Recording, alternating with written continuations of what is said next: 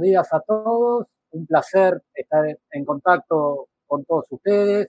Espero que estén muy bien en sus casas, resguardados, cuidándose. Yo voy a tratar de hablar un rato sobre los aspectos de control de precios vinculados con lo que es, son las cuestiones de lealtad comercial, las cuestiones de defensa de la competencia. A principios de marzo el gobierno empezó a dictar obligaciones de precios máximos, eh, porque a través de distintas normas se introdujeron la ley de abastecimiento, se introdujo el decreto de lealtad comercial, se introdujo la ley de defensa de la competencia, hay decretos nacionales, hay decretos provinciales, hay decisiones de intendentes, hay un montón de normas que juegan a través de la imposición de precios máximos, o sea, la imposición de un control de precio, y por otro lado, ¿cómo hago para controlar que ese control de precio este, se realice en forma específica? Desde el punto de vista de defensa de la competencia, a nosotros nos gusta decir que durante 20 años nos pasamos negociando los mercados relevantes a nivel nacional, porque, porque eran mercados que se tomaban a nivel de todo el país, y hoy raramente empezamos a ver no mercados provinciales o mercados, digamos, por ciudad, mercados locales, porque acá lo que importa es si el supermercado chino de acá a la vuelta mantiene y cumple con la obligación del precio máximo, porque si no lo hace, viene el intendente y le clausura la entidad. Marzo ya parece lejísimo, pero la cuarentena empezó en marzo eh, y esta historia empezó un poquito antes de la cuarentena. El 12 de marzo de 2020, si ustedes se acuerdan, el Poder Ejecutivo dictó el decreto 260-220 que facultó al Ministerio de Salud y al Ministerio de Desarrollo Productivo a fijar precios máximos en algunos productos específicos, como eran el alcohol en gel, los barbijos y otros insumos críticos. Digamos, en consecuencia de eso, ese mismo día la Secretaría de Comercio Interior dictó la primera resolución vinculada con esta cuestión, que es la resolución 86-220, por la cual resolvió aplicar la ley de abastecimiento a los productores y comercializadores de, alcohol en gel. La resolución ordena básicamente la retrocesión transitoria del precio del venta, del venta del alcohol al 15 de febrero de 2020. Acuérdense que hoy es 10 de junio, estamos hablando de 12 de marzo y la retrocesión de precios al 15 de febrero.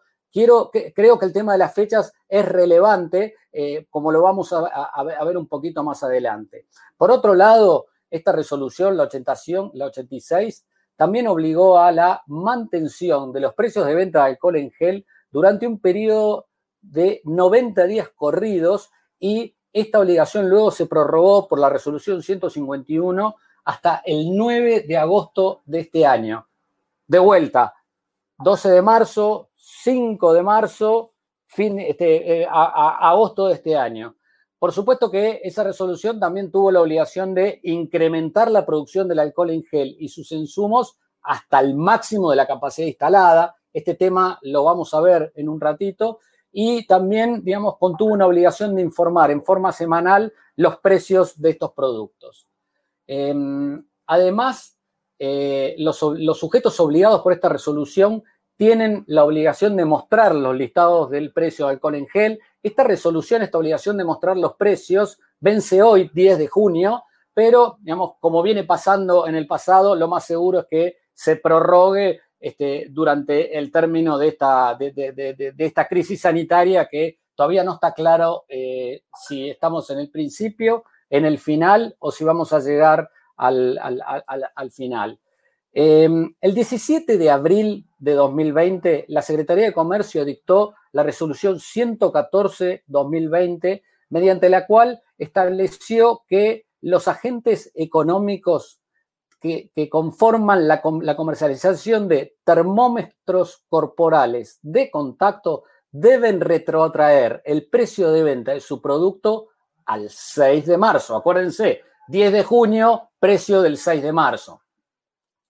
Em, también incluyó en esa obligación que los barbijos no quirúrgicos y o de capa, lo que nosotros conocemos con los tapabocos, los tapabocas, que son los que usamos todos los días y vamos a usar por un largo tiempo, deben tener un precio máximo de 40 pesos por unidad. Em, y e, esta obligación, esta, obligación de precio máximo no se puede aumentar hasta el 16 de julio. De vuelta, 5 de marzo, 16 de julio. Pero esto no queda ahí. El 20 de marzo, la Secretaría de Comercio publicó la resolución 100 del 2020 sobre precios máximos. Esta resolución, que tenía una vigencia inicial de 30 días corridos hasta el 20 de marzo, está prorrogada hasta el 30 de junio. Y aquí vuelvo al hecho que les quería plantear. Estamos hablando de precios de 6 de marzo, hoy es 10 de junio, los precios están prorrogados hasta el 30 de junio, parecería que en la Argentina no hay inflación.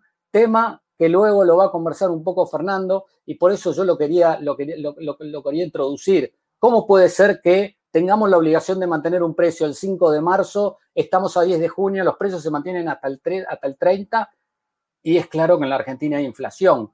Este, la viene informando el gobierno, está entre el 2% mensual, un poco menos. Marzo a julio este, son tres meses, ¿no? ¿Qué pasó? 6% de diferencia. Veremos qué, cuál es la opinión de Fernando sobre ese tema, pero realmente esto es algo que preocupa. ¿Qué es lo que dice la resolución 100? Eh, lo primero es que, digamos, deben mantener el precio sobre productos críticos alimenticios, de, limpieza y de higiene personal a los precios que se tenían el 6 de junio. Eh, este listado, que originariamente incluía frutas y verduras, luego las mismas fueron removidas por la resolución 118 de 2020. Y acá viene el segundo punto que es súper relevante. Esta resolución obligó a las compañías de la cadena de producción, acuérdense, productos alimenticios, de limpieza y de higiene personal, a producir al máximo de su capacidad instalada. Eh, hagamos un poco de historia. ¿Estaban produciendo las compañías al máximo de su capacidad instalada? ¿Era la situación económica argentina la más óptima para que las, empresas pudieran producir al máximo y vender al máximo su producción? Yo creo que no. O sea, ¿cómo puede una norma obligar a cuestiones que en la realidad no pasaban? Este, la Argentina vivía una crisis económica y las empresas no estaban produciendo al máximo su capacidad instalada. Esto es otra cuestión que nos llamó la atención porque por una ley de un día para el otro tenés que producir lo más que puedas. Y las consecuencias económicas de eso son un problema tuyo. La ley no las cubre. Con lo cual, este es un punto muy importante para tener en cuenta. ¿Quiénes son los sujetos obligados a cumplir con la resolución, resolución 100? Bueno, todos los miembros de la cadena de venta, los almacenes, los mercados, los autoservicios, supermercados, hipermercados mayoristas, hipermercados minoristas, todos los que tienen obligación de informar los precios al CEPA son los alcanzados por la resolución 100. En el ámbito de la provincia de Buenos Aires se emitió una resolución parecida, que es el decreto provincial 177-220, que básicamente replicó en varios aspectos la resolución sobre precios máximos y lo interesante es que expresamente obliga no solo a quienes tienen el deber de informar al CEPA, sino también a las personas jurídicas y humanas que participen de las distintas etapas y cadenas de producción, distribución y comercialización intermedia y el final de cada uno de sus productos. Es decir, la obligación de mantener los precios al 6 de marzo no solo rige respecto de fabricantes de tapas de empanada, galletitas dulces o pastas, por ejemplo, sino que también alcanza al molino que se encarga de la molienda, al fraccionador de harina y a todos los distribuidores e intermediarios de la cadena de producción. Em, eh, la resolución, básicamente, esta resolución vence el 10 de junio, pero nosotros creemos que esto, digamos, se va a extender como viene pasando. Acuérdense que la cuarentena se extendía cada 15 días, ahora se, que se extendió cada 21 días y cada vez que hay una extensión viene obviamente la extensión de, eh, de, los plazos de manutención. Y, y acá quiero introducir otra cuestión. ¿Cuál es la normativa que se aplica a estas resoluciones de precios máximos? Bueno, la, resolución 100 y las demás resoluciones mencionan el decreto de lealtad comercial y la ley de abastecimiento. Como consecuencia de todas estas resoluciones, vinieron las inspecciones de la, de la Secretaría de Comercio Interior y de la AFIP para controlar los precios máximos. Según datos que, que, publicó la Secretaría de Comercio Interior, hasta el 25 de mayo se realizaron más de, de 13.000 inspecciones y 150 clausuras preventivas a nivel nacional por incumplimiento de las resoluciones sobre precios máximos. Y en este caso, ¿quiénes hicieron las inspecciones?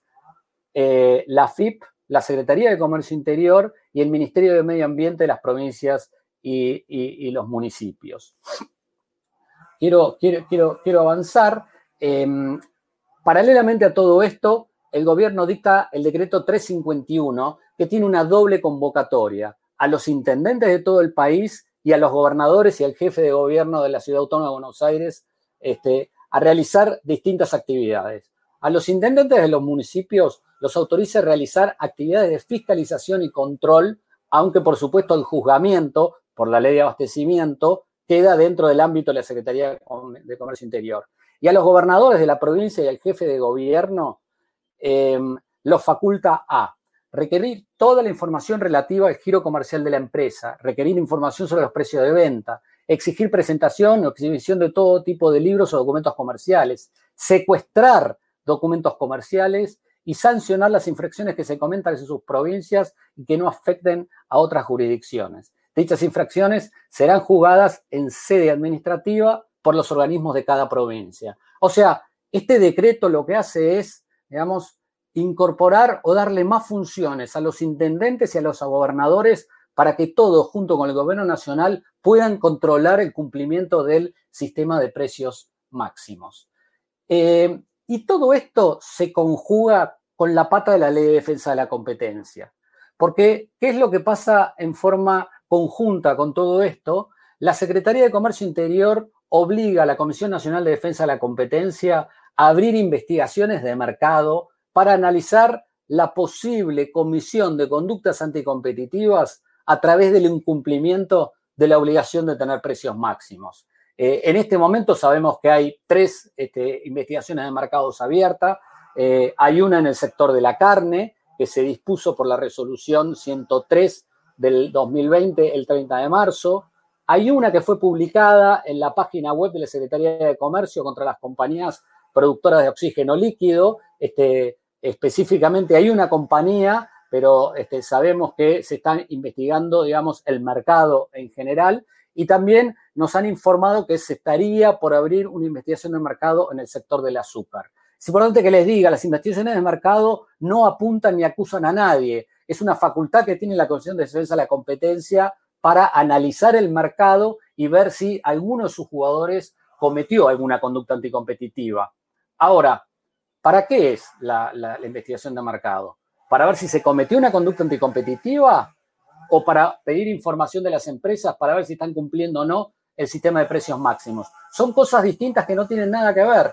Una cosa es ver el mercado y ver las conductas anticompetitivas y la otra es pedir información de cada empresa. Ahí se abren un montón de variables, como por ejemplo la confidencialidad que tiene la autoridad vis a vis los distintos competidores. Estas son preguntas que nos vamos a tener que responder. Lo último que les quiero decir es que las multas previstas en la ley de defensa de la competencia son altísimas, eh, puede llegar a 8.100 millones de pesos eh, y las multas previstas en el decreto de libertad comercial también son muy altas. El máximo de la multa prevista, están, tanto en una ley como en la otra, están previstas en unidades móviles que actualizadas dan la suma de 406 millones de pesos. Con lo cual, como les estoy diciendo, estamos en un sistema de precios máximos donde se conjugan muchas normas de distintos aspectos eh, y, y vamos a ver cómo termina esta película.